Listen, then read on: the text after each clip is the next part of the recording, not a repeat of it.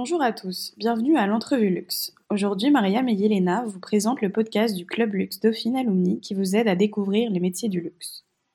Depuis presque trois mois, nous rencontrons et invitons des professionnels du luxe qui nous font l'honneur de partager avec nous leurs expériences, conseils et anecdotes qui ont rythmé jusqu'ici leur carrière.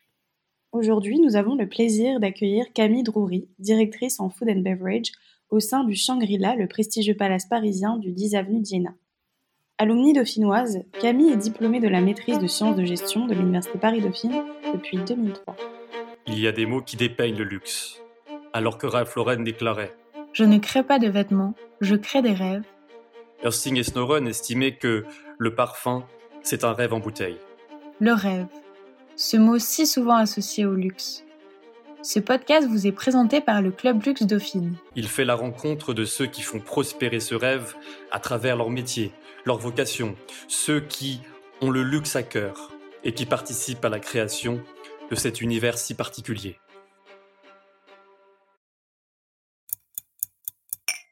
Bonjour Camille, bienvenue sur ce podcast et merci d'avoir accepté de partager avec le plus grand nombre ton expérience en hôtellerie de luxe. Bonjour et merci beaucoup de m'avoir invitée. Alors Camille, avant de rentrer dans les détails euh, de ta carrière et de tes expériences en hôtellerie de luxe, est-ce que tu pourrais te présenter pour ceux qui euh, ne te connaissent pas encore? Oui, alors je m'appelle donc Camille Droury, j'ai 38 ans.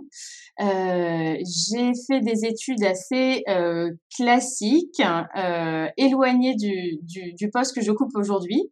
Donc je suis passée, comme, comme vous l'avez dit, par une MSG, ça s'appelait comme ça à l'époque, une maîtrise en sciences de gestion à Dauphine, option marketing sociologique que j'ai eu 2003.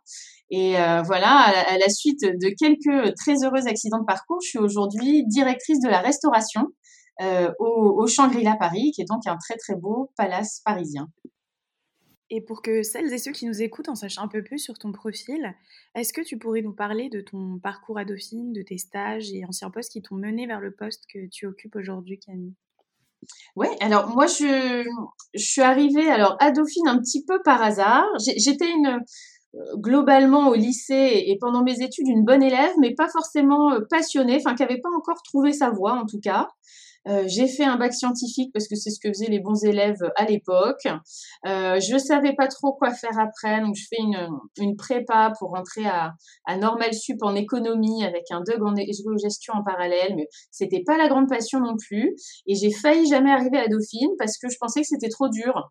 Mais c'est vrai que déjà, euh, à l'époque, Dauphine avait vraiment cette, euh, cette très bonne réputation de, bah de, fac un peu élitiste, mais dans le bon sens du terme, c'est-à-dire qu'il pouvait vraiment euh, euh, concurrencer euh, de, très belles écoles de commerce qui étaient beaucoup plus chères, parce qu'il faut quand même le dire. Enfin, moi, en tout cas, à mon époque, Dauphine, c'était, c'est, quand même beaucoup plus accessible que, que de très belles écoles aussi réputées. Donc voilà, je me, la, la se faisait en deux ans, donc bac plus 3, bac plus 4. La première année, c'était un tronc commun à tout le monde, avec vraiment toutes les matières.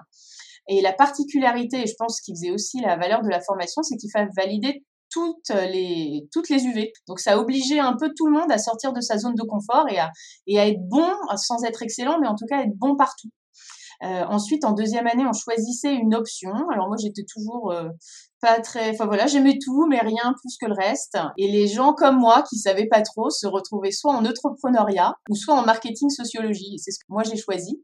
Euh, donc voilà, on faisait un petit peu moins de marketing et un peu plus de sociologie des organisations. C'était très très intéressant. J'en garde un très très bon souvenir.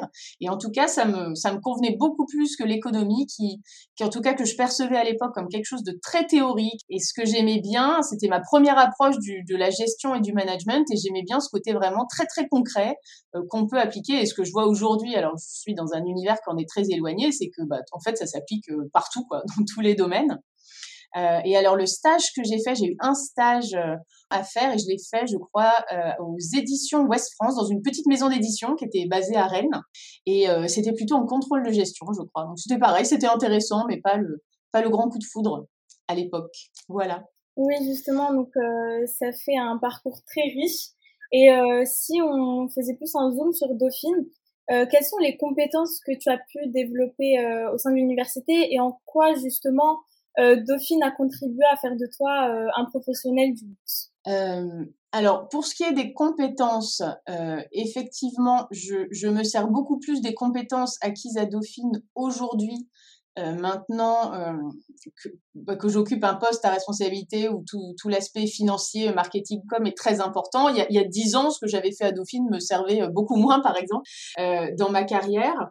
Ça m'a préparé au luxe, je dirais, euh, qu'il y a, il y a une notion de, d'exigence et de, de quête de l'excellence et voilà de pas se satisfaire de l'à peu près qui est très présente dans mon métier au quotidien en tout cas et, et sans avoir travaillé dans d'autres domaines du luxe. J'imagine que c'est un peu pareil partout.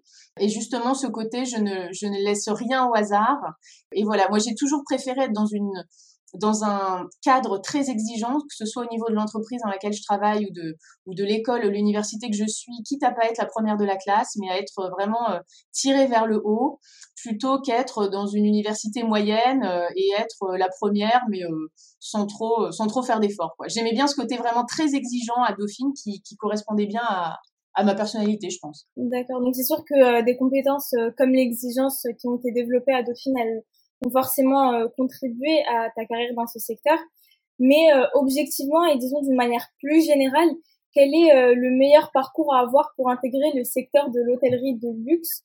Et surtout, je me demandais, Camille, si aujourd'hui une formation en hôtellerie est encore un passage obligatoire pour espérer atteindre un poste de haut management comme le tien dans un hôtel? Alors, je pense qu'il y, y a, des règles et il y a toujours des exceptions. Euh, alors, c'est sûr que faire une formation hôtelière assez classique, moi par exemple, pour parvenir à un poste comme le mien, la voie classique, ce serait par exemple d'avoir un, bac soit général soit même pourquoi pas professionnel, mais peut-être plutôt général, de faire l'équivalent d'une licence ou un bachelor dans une école hôtelière, un, enfin où on entrevoit déjà du management, mais on fait beaucoup d'opérationnel. Euh, typiquement comme sais pas les Vatel, les Ferrandi ou même un, bon lycée hôtelier, etc. Et ensuite de compléter ça par euh, deux ans, donc pour aller jusqu'à un master avec vraiment beaucoup plus de, de management, de finances, de chiffres, de de voilà tout ce qui est un petit peu plus stratégique ça je dirais que c'est vraiment la ce qui, ce qui prépare le mieux on a l'occasion de faire beaucoup de stages au cours des études hôtelières, donc c'est vraiment indispensable. Et puis quand on est en master, on fait des stages auprès de, bah, de directeurs de la restauration comme moi pour voir un petit peu ce qui se passe après. Euh, après, maintenant, est-ce que c'est un passage obligatoire? Ben, la, la, preuve que non, puisque moi je suis là et que c'est pas du tout ce que j'ai fait. Mais euh, et puis j'en connais d'autres hein, qui, qui, qui, sont à des postes comme ça et qui n'ont pas suivi ces voies euh, plus évidentes. Néanmoins, ben, comme partout, quand on ne suit pas une voie évidente, on travaille deux fois plus. Après, bah, j'imagine que c'est quand même moins évident, que ce soit au niveau de l'acquisition des compétences elles-mêmes, qu'au niveau de la constitution d'un réseau. C'est-à-dire moi, quand je suis arrivée dans l'hôtellerie un petit peu par hasard, bah, le réseau, je me suis constituée toute seule de zéro puisque j'avais pas fait de stage, j'avais pas d'anciens camarades de classe, d'école hôtelière, etc. Donc voilà, il y a des petites difficultés en plus. Après, ça veut pas du tout dire que, que c'est impossible. On fait, enfin moi en tout cas, j'ai pas l'impression de faire un métier où les compétences techniques sont extrêmement difficiles. On peut apprendre sur le tas, c'est pas impossible. Merci beaucoup Camille. Je pense que ton parcours va rassurer plus d'un Dauphinois qui espérait intégrer le secteur euh, de l'hôtellerie et qui avait peur d'avoir moins de chance qu'un étudiant en école d'hôtellerie. Alors moi j'aimerais revenir à ton attachement, ou je dirais plutôt à ton rapport vis-à-vis de l'industrie du luxe, car tu as eu la chance de pouvoir travailler dans trois des douze palaces parisiens jusque-là, à savoir la Réserve, le Georges V et actuellement le Shangri-La. Donc est-ce que tu pourrais partager euh, avec nous aujourd'hui ce qui a motivé ton choix de t'orienter vers le secteur de l'hôtellerie de luxe? Alors, ça n'a pas été euh, véritablement une ambition, ou, enfin, ça a forcément été un choix, mais c'est arrivé vraiment euh, par le hasard le plus total. Alors, moi, j'ai pas grandi à Paris, je connaissais pas vraiment la restauration, l'hôtellerie de luxe, etc. J'ai personne dans mon entourage familial ou, ou mes amis qui, qui, qui, font quelque chose comme ça, mais j'ai eu l'occasion de faire un job d'été au, au Georges V, ben, entre mes deux années de prépa, donc j'avais euh, 18 ans ça m'a pas euh, ça, ça pas été le coup de foudre. J'étais au, au, spa à l'époque et l'ambiance euh, voilà feutrée euh, massage cocooning c'était pas trop voilà c'était pas trop mon truc. Mais j'y suis retournée quelques années plus tard à la fin de mes études pour un nouveau job d'été et là j'ai été hôtesse d'accueil en, en, restauration Et ça a vraiment été, euh, n'ayons pas peur des mots, un coup de foudre professionnel. C'est-à-dire tout ce que je vous disais tout à l'heure, euh, de, enfin voilà, j'avais toujours fait mes études, validé mes mes examens, euh, tout bien, mais sans réelle passion. Là, j'ai vraiment senti que c'était exactement pour moi. Et, et je me suis euh, et je me suis réorientée dedans. Pourquoi? Je saurais pas trop le dire. Je suis pas sûre qu'on peut à chaque fois expliquer pourquoi on est attiré par quelque chose ou pas. J'aime la notion d'exigence, ça c'est sûr, mais je pense qu'une carrière euh, dans la haute finance c'est très exigeant aussi. Moi j'aime bien l'idée d'être dans un dans un domaine du plaisir, quoi, de, de la nourriture, des sorties, de, du divertissement. Enfin, j'aime l'idée de voir des gens être heureux autour de moi, d'être dans un cadre très beau. Je pense que j'aurais du mal à être dans quelque chose d'un peu moins rigolo. J'aime l'idée d'être dans quelque chose d'un petit peu superficiel, mais en même temps très très exigeant. Euh, et puis j'aime j'aime les belles choses. J'aime être entourée. De, Là, par exemple, en ce moment, bah, le, le Shangri-La, c'est un très bel hôtel, c'est un très beau bâtiment. Euh, je travaille avec euh, des, chefs étoilés très talentueux. Enfin, j'ai vraiment l'impression d'avoir une chance incroyable et, et d'en, et d'en faire mon métier, euh, ce qui n'est pas donné à tout le monde. Je me permets de rebondir sur l'ambiance feutrée dont tu parlais, Camille, lorsque tu mentionnais ton expérience au spa du Georges V. Euh, donc, est-ce que tu pourrais nous décrire un peu comment était l'atmosphère dans les différents hôtels où tu as pu travailler, c'est-à-dire euh, l'ambiance au Georges V, à la réserve ou encore au Shangri-La? Euh, Alors, effectivement, chaque entreprise est différente, mais si je devrais trouver un point commun, c'est en même temps une, une très très grande exigence et une grande rigueur. Euh, travailler dans, dans l'hôtellerie de luxe, dans les palaces, etc., c'est quand même très hiérarchisé, très codifié. Il y a beaucoup de règles, beaucoup de standards, c'est-à-dire qu'on faut pas rêver d'arriver là du jour au lendemain et mettre sa petite touche personnelle. C'est pas vraiment comme ça que ça se passe. Ce sont des énormes machines qui existaient avant vous, qui existeront après vous, dans lesquelles il faut, il faut trouver sa place. Euh, donc c'est assez rigoureux et ça peut parfois avoir un côté rigide qui plaît pas à tout le monde. C'est-à-dire que c'est pas parce qu'on est euh, intelligent et plein de bonne volonté et cultivé et tout ça que ça va forcément être pour vous. Mais à côté de ça, c'est ce qui va souvent de pair avec les métiers comme ça qui sont très exigeants, avec des horaires euh, décalés, beaucoup de flexibilité, et que généralement il y a une très très bonne ambiance.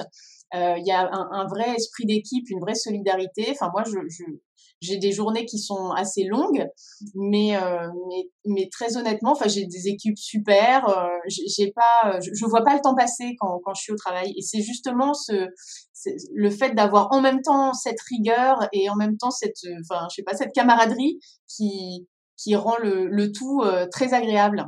Voilà, heureusement.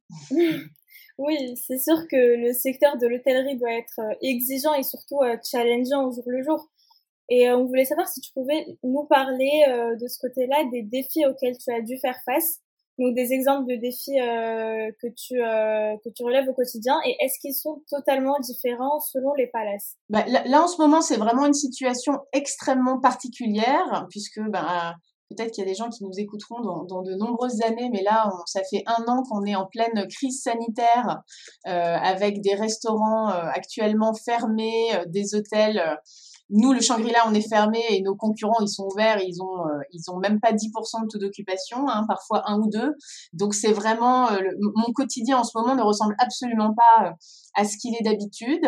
Je dirais que l'une des difficultés, c'est qu'il faut en même temps ben, garder le cap, c'est-à-dire avoir un certain leadership, savoir ce qu'on veut, savoir ce qu'on veut pas, savoir où on va, euh, donner le cap pour nous-mêmes et pour mes équipes derrière. Moi, j'ai euh, euh, pas loin de 80 personnes sous ma responsabilité. Donc, si, moi, je sais pas où je vais, ça va être vraiment très déprimant pour, tous ceux qui me regardent. Et en même temps, rester, rester très flexible et, ouverte à l'imprévu parce qu'on enfin, en général et particulièrement en ce moment, on ne sait pas à quoi ressemble l'avenir. C'est-à-dire, on donne un cap et puis après, on, on ajuste euh, au jour le jour. Euh, là, vous voyez, si vous me demandez à un mois, à trois mois, à six mois ce, à quoi va ressembler euh, l'hôtel ou mon quotidien, j'en ai aucune idée. Et c'est voilà, en même temps être être solide et rester souple. Oui. Donc au final, tes missions, elles sont tout aussi exigeantes sans forcément se ressembler. on a vu que tu as commencé en tant que chef de rang en bar and lounge au sein du Georges V, comme tu l'as évoqué tout à l'heure. Est-ce que tu peux nous dire pourquoi tu as choisi de commencer dans le domaine de, des food and beverage? Et justement, qu'est-ce qui t'a plu dans cette fonction et pourquoi l'avoir choisi? Alors, je suis arrivée, donc nous, nous, on dit dans notre jargon le FNB, voilà, pour aller, pour aller très vite. Donc, euh, si je dis ça, c'est ça que ça veut dire. Donc, moi, je suis arrivée en FNB ben, par hasard, parce que comme je vous l'ai dit, ce job d'été d'hôtesse d'accueil, c'était un, un job d'hôtesse d'accueil dans un restaurant.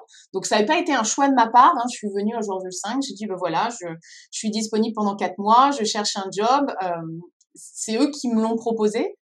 Euh, après, pourquoi ça m'a plu?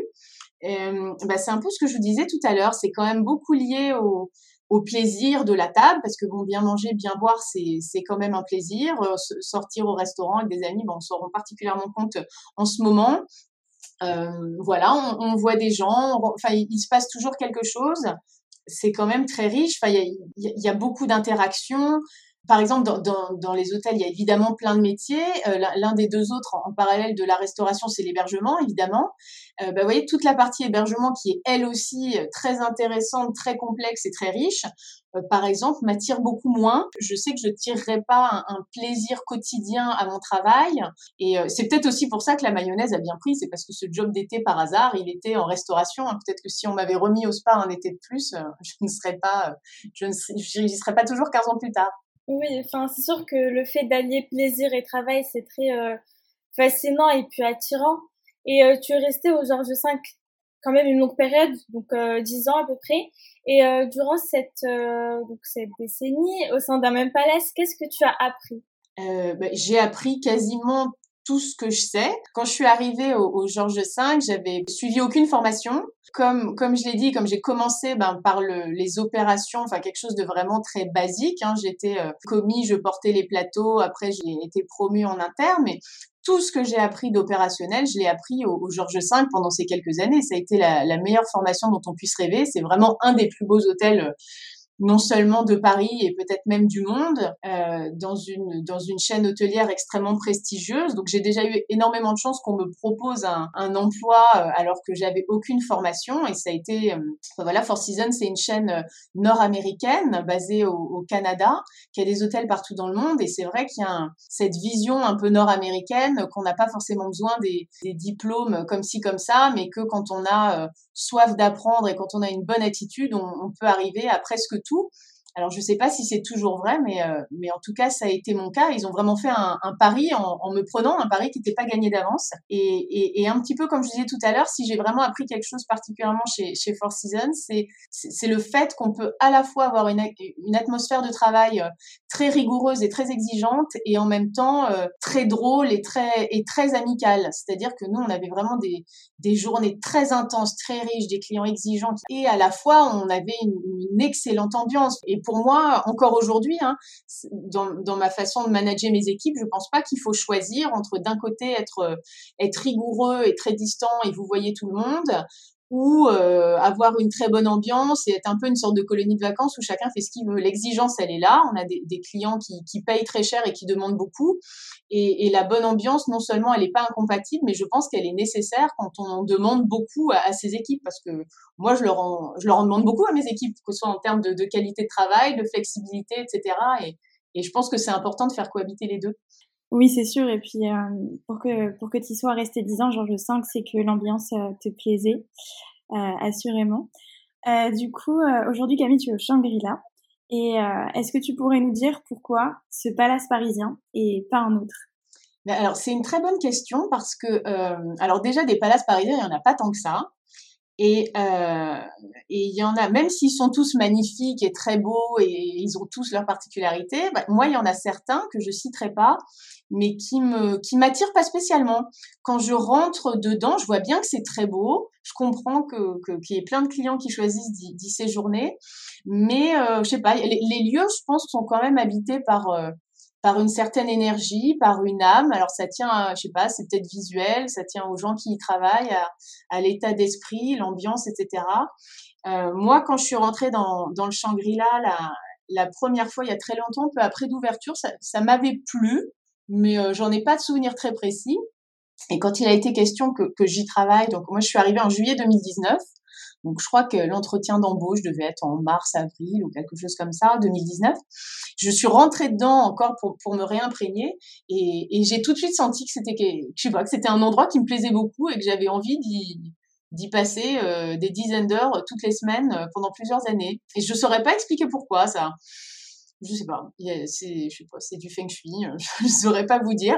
Euh, après, sur un plan vraiment beaucoup plus rationnel, euh, à la direction de la restauration, c'est vraiment un, très très bel hôtel, très intéressant. Il y a beaucoup de points de vente qui sont assez différents les uns des autres. Il y a un, très beau bar, il y a des petits salons lounge, il y a, la Bohemia qui est ouverte du, matin au soir, qui a, une très belle coupole, qui est un petit peu le, poumon de l'hôtel. il y a le, restaurant étoilé au guide Michelin, le Champ Palace, qui est un restaurant qui est le seul restaurant chinois étoilé de France. Euh, il y a des très très beaux salons de réception en banquet classés au monument historique avec euh, du, parquet. Enfin, c'est comme une, mini galerie des glaces à Versailles. Il y a vraiment des, lieux très beaux et une offre très diverse. Et ça, c'est intéressant quand on est à mon poste euh, de, pouvoir comme ça voir des points de vente très différents, du coup des gens très différents. sous ma responsabilité, j'ai ben, des barmen, des sommeliers, des serveurs étoilés, des serveurs un petit peu plus brasserie, etc. Et ça m'intéresse beaucoup. Et j'étais aussi très attirée par, euh, par la culture asiatique, puisque Shangri-La, c'est un groupe chinois. Et euh, dans l'hôtellerie, bon, il y a quand même quelque chose de très fort autour de l'Asie. Hein. Il y a beaucoup de très beaux postes, il y a beaucoup de carrières. On se dit un passage en Asie, c'est vraiment un gros accélérateur de carrière. Alors moi, j'avais pas envie de, de déménager en Asie. Principalement pour des raisons personnelles. Voilà, j'ai un mari, deux enfants, j'adore vivre à Paris, etc. Mais, mais ce petit côté culture asiatique me, me tentait beaucoup. Et effectivement, bah, travailler pour un groupe chinois, c'est c'est pas pareil que travailler pour un groupe nord-américain et ça me permet de, de, de me rapprocher de, de, ça un petit peu. Et il y a voilà il y a une excellente ambiance de travail ici aussi. Voilà là maintenant je fais partie du comité de direction depuis depuis l'année dernière et il y a une ambiance que j'aime bien. Il y a un état d'esprit extrêmement sain euh, ce que je vous disais tout à l'heure en même temps une grande rigueur et, et une, une, très très bonne ambiance de travail et, et c'est vraiment fondamental quand on, quand on s'investit beaucoup et qu'on passe autant de temps. Moi, je vois beaucoup plus mes collègues que, que ma famille, donc euh, heureusement qu'ils sont tous très sympas. Merci Camille. En tout cas, tu as l'air d'être euh, très attachée à la culture entreprise du Shangri-La. Et euh, moi, je suis intriguée par l'énergie et euh, l'âme d'un hôtel que tu évoquais juste avant. Euh, et du coup, je me permets de, me, de, te poser une question un peu plus introspective qui va revenir un peu sur la rigueur euh, que tu évoquais au sein du Shangri-La, euh, parce que je suis curieuse de savoir en quoi, toi, d'un point de vue personnel, tu te retrouves dans les valeurs de cet établissement et plus largement dans les valeurs qui sont insufflées par euh, l'industrie hôtelière. Alors, les, les valeurs de l'hôtellerie de luxe en général, euh, bah, c'est un peu ce qu'on se dit de, depuis tout à l'heure, c'est-à-dire bah, il y, a, y a cette notion de d'excellence, d'exigence, etc., bah, qui est un peu la même dans tous les domaines du luxe. Hein, J'imagine quand vous avez des sacs à main Hermès ou, euh, enfin voilà, c'est la même chose. C'est fait de façon différente, mais mais c'est quelque chose qui existe là-bas. Là, on fait quand même un métier de service, donc en plus de ça, je pense qu'il faut avoir euh, une réelle euh, ouverture aux autres. Euh, une vraie envie de faire plaisir. Bah, j'adore être entourée de mes équipes, j'adore voir des clients toute la journée, euh, faire de, de, très belles rencontres, etc. Donc ça me, c'est quelque chose qui me plaît beaucoup. J'aime, je sais pas, observer les gens, essayer de leur faire plaisir, trouver une belle idée de cadeau d'anniversaire. C'est des trucs très bêtes, mais je pense pas que tout le monde soit comme ça. Euh, et ça n'a rien à voir avec être intelligent, avoir 150 de QI, etc. Après, euh, ça c'est tous les hôtels, les palaces parisiens sont un peu comme ça. Il y a ce côté euh, culture du service, faire plaisir, euh, accueillir les clients comme vous les accueillez chez vous, etc. Moi, la petite touche Shangri-La qui m'a beaucoup plu, j'attendais de voir un petit peu de travailler là-bas parce que ça, des fois les gens, enfin les entreprises communiquent sur des valeurs comme ça, puis une fois que vous arrivez sur place, c'est pas forcément toujours le cas. Moi, dans, dans les piliers, valeurs, Shangri-La, etc., il y avait l'humilité. Et c'est le seul palace parisien qui avait cette valeur d'humilité. Et je me suis dit, bon, ok, c'est racines asiatiques, etc. Enfin, le service euh, en Asie, le but, c'est vraiment de disparaître devant le client, alors que peut-être euh, chez Four Seasons, par exemple, il y a un petit peu plus de côté un peu chaleureux, un peu chaud, etc. Et l'humilité, moi, c'est quelque chose qui me parle beaucoup. Et, c'est vrai que c'est quelque chose que j'ai observé ici, c'est-à-dire on, travaille avec des gens extraordinaires. Moi, je, travaille beaucoup avec le chef exécutif des cuisines, forcément. Donc moi, je m'occupe en restauration du côté service et lui du côté, ben voilà, cuisine C'est quelqu'un qui a 30 euh, ans de métier, qui a deux étoiles au guide Michelin, qui a un parcours complètement fou. Et c'est l'une des personnes les plus euh, les plus gentils et les plus humbles que j'ai jamais rencontrés de, toute ma carrière, y compris des gens beaucoup moins, euh, beaucoup moins compétents, euh, avec un parcours beaucoup moins prestigieux. Et ça, c'est quelque chose qui m'a beaucoup touché chez Shangri-La et qui, et qui est vrai. C'est-à-dire, c'est pas juste quelque chose sur lequel ils communiquent, mais on a, c'est aussi notre rôle à nous, le comité de direction, de faire en sorte que chaque nouvel employé euh, ait, ait, ces valeurs-là aussi. Euh, moi, j'aime pas du tout recruter des gens euh, qui sont très imbus d'eux-mêmes. Et puis moi, au quotidien, euh, j'ai beaucoup de mal avec les gens comme ça, hein, dans, dans, ma vie pro euh, et perso. Et, euh, et puis, et puis c'est en étant humble et en se remettant en question qu'on progresse. Donc, on peut pas arriver à, à l'excellence et à la perfection en, en, étant persuadé qu'on est génial. C'est, pas possible. Donc voilà, voilà pourquoi l'humilité de, de Shangri-La m'a beaucoup touchée. Oui, je comprends et je comprends mieux aussi l'attirance que vous avez pour ce palace. Euh, donc tout le métier, il est euh, très très séduisant, mais aussi surprenant. Et euh, ce, cela notamment dû au fait du mariage culturel. Donc tu l'as dit, le Shangri-La fait partie de, la chaîne hôtelière à Hong Kong et qui est présente dans les quatre coins du monde. Et justement, donc avec Elena, on se demandait comment dans votre palace en particulier cette culture-là se manifestait. Euh, alors, je, vous dis déjà ce côté euh, discret et humble qui a qui a pas forcément partout. Il y a des, des valeurs familiales euh, qui sont très présentes. Mon mari travaille au, euh, dans, dans, un hôtel concurrent, le Peninsula, qui est lui aussi euh, basé à Hong Kong, et c'est quelque chose qui existe beaucoup chez eux aussi. Euh, ce côté très familial, par exemple, il me disait là-bas, c'était pas du tout rare. Alors en, en, France pas trop, mais, mais dans les hôtels basés en Asie, qu'il y ait des gens qui soient comme ça, euh, valets ou femmes de chambre, de, de, père en fils ou de mère en fille. Enfin souvent quand les parents travaillent dans une entreprise, les enfants ils, ils vont souvent aussi.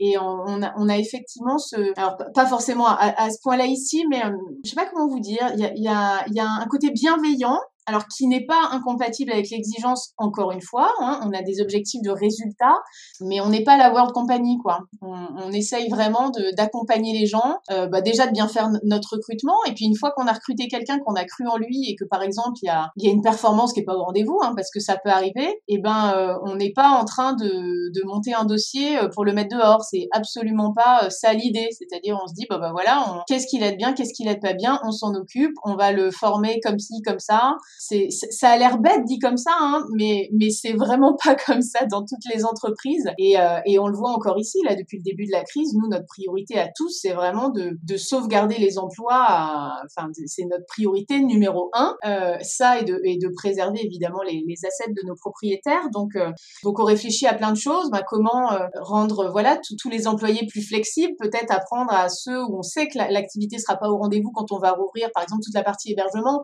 essayer de bah, de les former sur d'autres choses. C'est ça aussi, je trouve, avoir des, valeurs euh, familiales et, de bienveillance.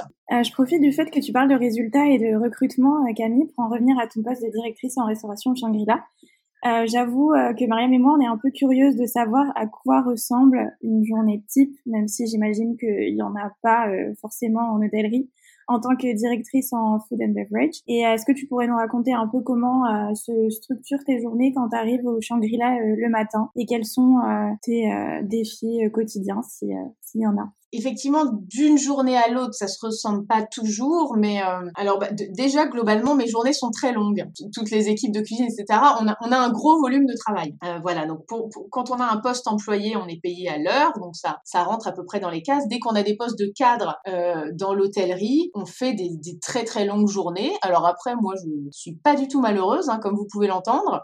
Euh, J'adore mon travail, je suis très heureuse. Euh, quand je peux partir tôt, euh, bah, je pars tôt. Hein, je fais pas de, de la présence pour faire de la présence, mais il y a effectivement beaucoup de choses à faire et il se passe toujours beaucoup de choses. Euh, donc en général, mes journées, elles font, voilà, ça peut être 8h, 21h, ça peut être 9h, 22h, mais ça va être à peu près ce volume-là. Euh, après, bah, moi j'ai la chance d'avoir euh, une vie de famille à côté, donc au bout d'un moment, j'ai envie de rentrer chez moi. Mais, mais je connais d'autres gens qui sont à mon poste, par exemple, qui, qui sont, voilà, qui, qui, qui n'ont pas d'enfants ou qui sont pas spécialement pressés. Et si on fait pas attention, on peut vite rester 15 heures. Hein, il se passe toujours quelque chose.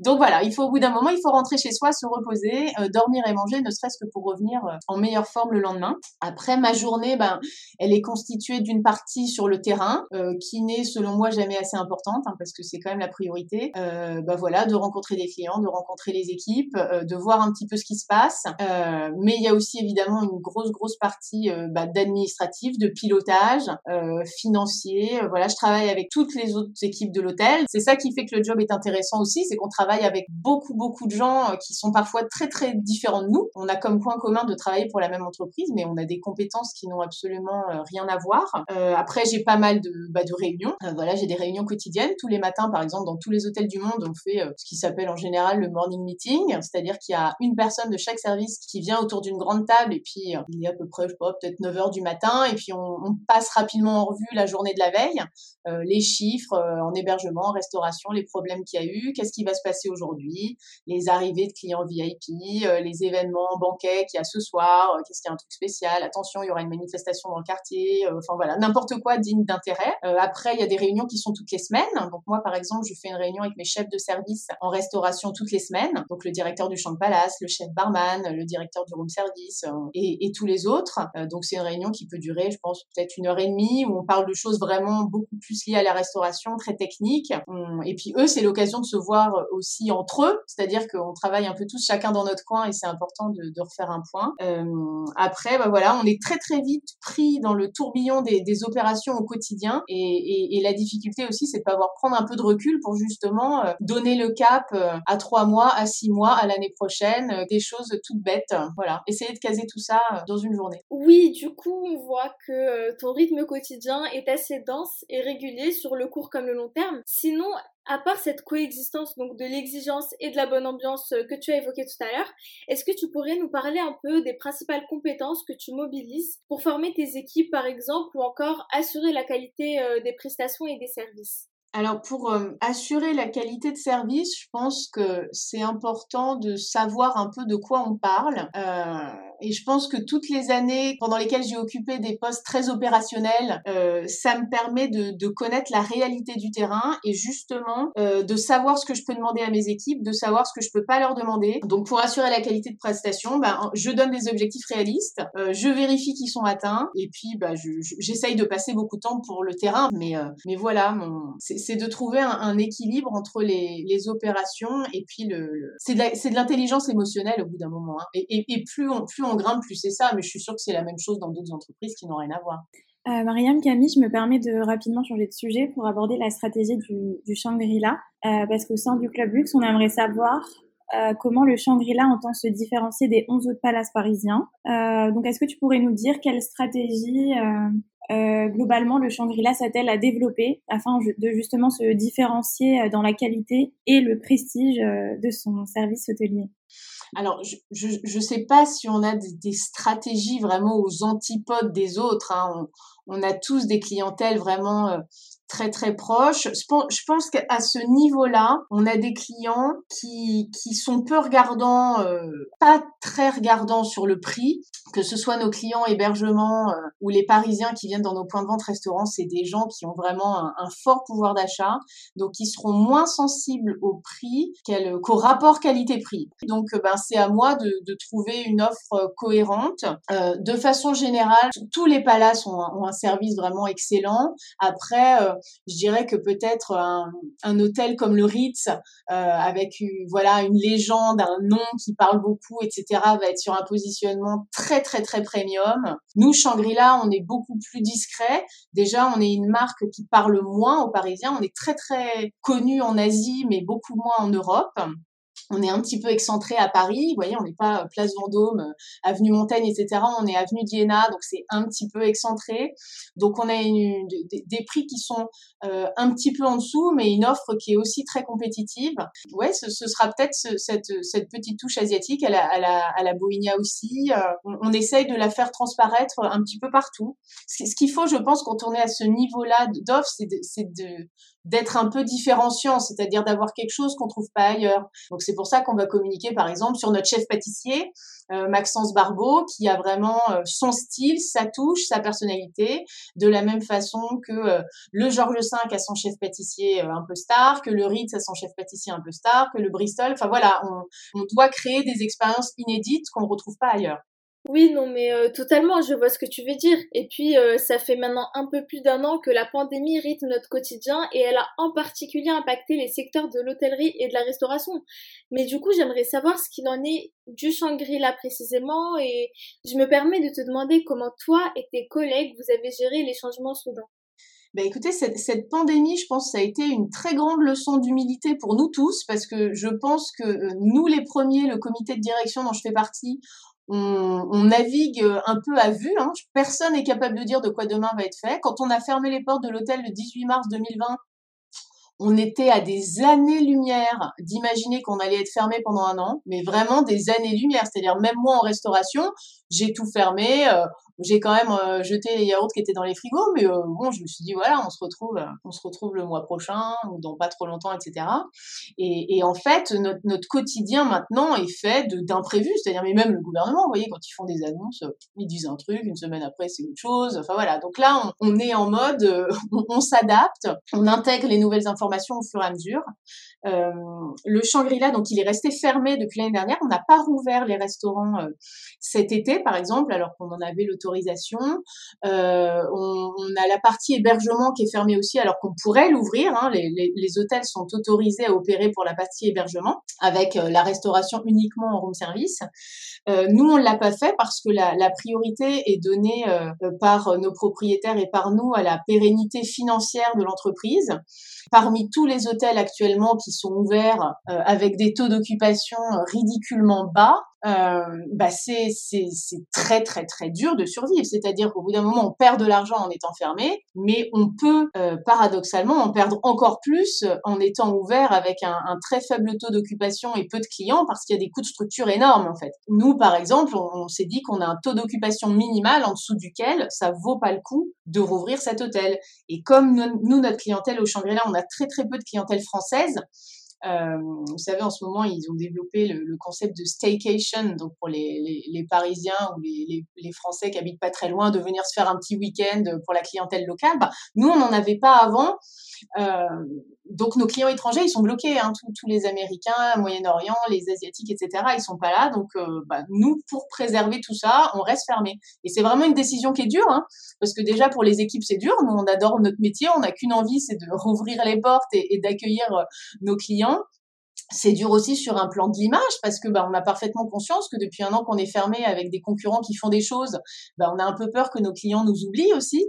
Donc euh, on fait des petites offres euh, ponctuelles, on a fait des choses bah, notamment en pâtisserie, euh, on a fait une bûche de Noël, galette des rois, on a fait des, des, des, dîners des brunchs pour la Saint-Valentin qui ont très très très bien marché. Là on a l'œuf de Pâques qui marche très bien aussi, donc des petites choses ponctuelles comme ça parce qu'on on peut les rendre rentables, mais mais on peut pas rester ouvert pour rester ouvert que coûte, parce que bah, pour nous en tout cas et probablement pour certains autres qui sont ouverts actuellement, c'est un, c'est un en tout cas financièrement, c'est, c'est un très mauvais calcul. Voilà. Et, euh, pour revenir à des sujets plus euh, positifs, euh, si on évoquait maintenant un peu ton avenir à toi Camille, puisque tu occupes déjà un poste de haut management depuis janvier 2020 au sein du Shangri-La. Et à l'heure d'aujourd'hui, comment imagines-tu la suite de ta carrière? Alors, je, je, je n'ai pas d'idée très précise euh, sur ce que va être la suite de ma carrière. Alors déjà, en fait, quand j'ai commencé, le poste que j'occupe aujourd'hui, c'était un peu mon objectif. C'était je veux être directrice de la restauration. Donc, euh, je savais pas combien de temps ça prendrait. Et là, alors la, bonne nouvelle, c'est que ça va déjà m'occuper pendant quelques années, parce que je viens d'arriver à mon poste. C'est pas un poste qu'on occupe pendant un an. Hein.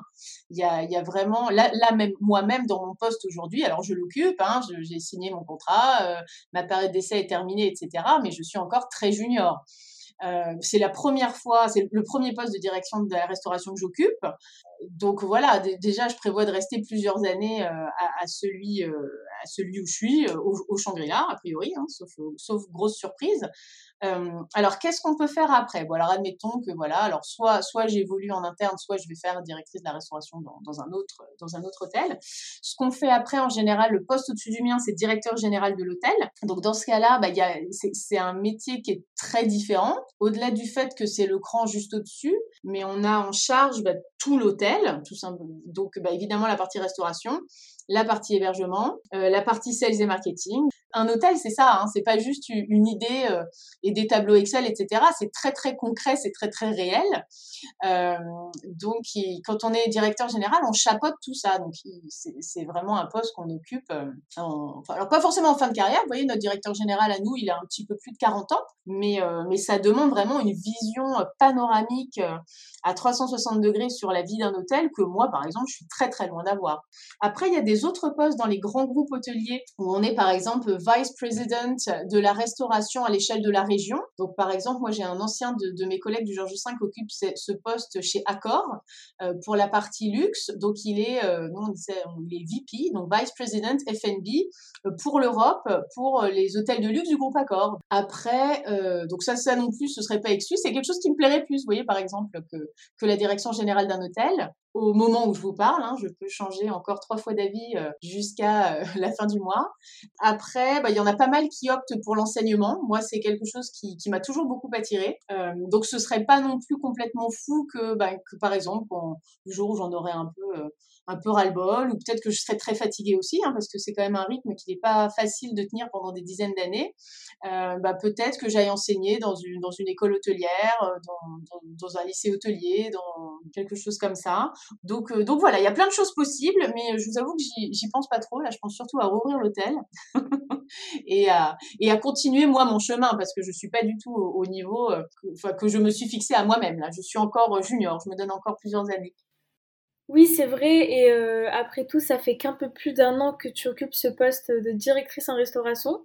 On a aussi pu évoquer euh, donc les qualités euh, mobilisées au sein de tes équipes, mais disons d'une manière plus générale, est-ce que tu peux rappeler pour les étudiants qui nous écoutent quelles sont les qualités indispensables pour réussir dans l'hôtellerie de luxe et quel est selon toi le profil type d'un étudiant qui souhaite évoluer et réussir dans ce milieu?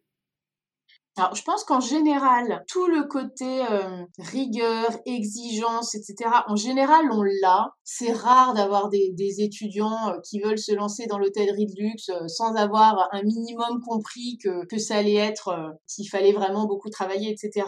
Là, là où ça coince, par exemple, en général, c'est qu'ils comprennent pas qu'il faut commencer par le bas. Plus vous allez dans le haut de gamme, plus on va avoir un niveau d'exigence très élevé pour vous donner des responsabilités. Donc, bah, fatalement, si vous avez envie de rentrer dans l'hôtellerie de luxe, vous n'allez pas avoir un poste de cadre en, arrivant, par exemple, au Shangri-La. Et je suis à peu près sûre que c'est pareil partout. Et ça, il y en a beaucoup qui l'entendent pas, qui disent, non, mais attendez, euh, moi, j'ai fait euh, trois stages. Ouais, non, mais faire trois stages, c'est une chose. Avoir en charge une équipe, c'en est une autre. Ne serait-ce que pour leur rendre service, parce que moi, mes, mes employés que, que j'ai sous ma responsabilité, ils sont très bons. J'ai des très bons chefs de rang, j'ai des très bons barman, etc. Donc, si je mets un, un, jeune homme ou une jeune femme de 23 ans tout mouillé sorti de son école euh, à la tête de très bons employés comme ça, bah, les exigences de ces employés, elles sont hautes. Faut être crédible, faut connaître leur métier encore mieux que ne le connaissent et ils le connaissent déjà très bien. Donc c'est parfois à ce niveau-là que ça coince, c'est-à-dire bah, moi, moi ça a été possible mon parcours bah, parce que j'ai commencé tout en bas et en travaillant après j'ai gravi les échelons. Mais si j'avais voulu arriver déjà à mi-parcours, ça aurait pas été possible. Donc il faut être très humble, très flexible. En général, on travaille quand les autres ont envie de, de se divertir. Euh, et puis de façon générale, des qualités interpersonnelles. Il faut être à l'aise avec les autres. Il faut en même temps euh, bien s'exprimer et avoir confiance en soi, mais sans être arrogant, euh, sans, sans prendre toute la place. Donc il faut avoir une, une, certaine intelligence émotionnelle, je pense, et dans ses rapports avec les clients et dans ses rapports euh, avec, avec son équipe. Encore une fois, on voit que l'humilité est à la base de tout. merci Camille pour des conseils plus que réalistes. Euh, pour en revenir à ton expérience, tu as pu travailler dans le cadre prestigieux hôtel de la place parisienne et je pense que plus d'un Dauphinois envie ton parcours. Euh, donc dans ton cas personnel, est-ce que tu estimes que euh, ton réseau a joué euh, vraiment un rôle important dans l'évolution de ta carrière? Alors moi, j'ai commencé sans aucun réseau. Donc, dans la première partie de ma carrière, c'est sûr que non j'avais enfin mon réseau que j'avais avant de mes études me servait pas parce que j'étais plus dans le même milieu. Enfin mon réseau je me suis constitué me suis constitué à partir de 2005 quand je suis arrivée au Georges V donc c'est donc c'est pas ça qui m'a aidé au début. C'est très important, je pense, comme tout le reste. C'est-à-dire qu'au bout d'un moment, quand on commence un petit peu à faire son trou, mais encore une fois, que ce soit l'hôtellerie ou autre chose, hein, euh, bah forcément, l'image que vous laissez euh, là où vous avez travaillé, euh, la réputation que vous avez, qu'elle soit, qu'elle corresponde à une réalité ou pas, tout ça a énormément d'importance. Moi, ça m'est arrivé plus d'une fois dans ma carrière de recroiser sur mon chemin des gens avec lesquels j'avais travaillé euh, des années, peut-être dix ans plus tôt, et je retombe dessus par hasard. Et, et je dirais, soigner son relationnel, c'est fondamental. Après, le réseau, moi, moi, j'ai pas tellement obtenu les postes comme ça. Euh, je suis jamais euh, arrivée dans tel hôtel parce que je connais euh, machin qui m'a fait rentrer. En, revanche, bah, faut, faut jamais. Enfin, ça, peut toujours être un atout. Enfin, soigner, soigner son relationnel, partir en très bon terme à chaque fois qu'on part, c'est, c'est fondamental. Et maintenant, mon réseau, par exemple, je m'en sers pour recruter aussi. Oui, c'est vrai que ça marche dans les deux sens. Oui, c'est vrai que constituer un réseau et soigner son relationnel, ça reste quand même un vecteur important dans une carrière. En tout cas, merci Camille pour tes conseils plus que réalistes je pense que plus d'un Dauphinois envie ton parcours. Justement, Camille, avec euh, Yelena, on se demandait s'il était possible pour euh, celles et ceux qui le souhaitent de te contacter via LinkedIn. Alors, c'est tout à fait possible de, me contacter via LinkedIn. Après, j'invite vraiment ceux qui veulent me contacter euh, pour avoir des conseils de carrière, etc., à, vraiment bien se renseigner en amont. Donc après, c'est toujours intéressant d'échanger avec des professionnels du secteur, mais ayez vous-même une petite idée de ce que vous recherchez. Est-ce que vous voulez quelque chose d'opérationnel qui est ce que j'ai fait? Et là, effectivement, c'est ce que je disais tout à l'heure, il faudra euh, très certainement euh, accepter de recommencer en bas. On arrive à la fin du podcast et on voulait vraiment te remercier pour le temps que tu nous as accordé. Merci beaucoup. On est sûr que ton expérience et euh, tous tes conseils aideront les Dauphinois passionnés à tracer leur voie. Ben, J'espère aussi. Puis si toutes les réponses ne sont pas là, il y a, vraiment euh, aucun souci pour euh, ceux qui me posent des questions via LinkedIn. Je répondrai avec plaisir. Merci beaucoup Camille et à bientôt.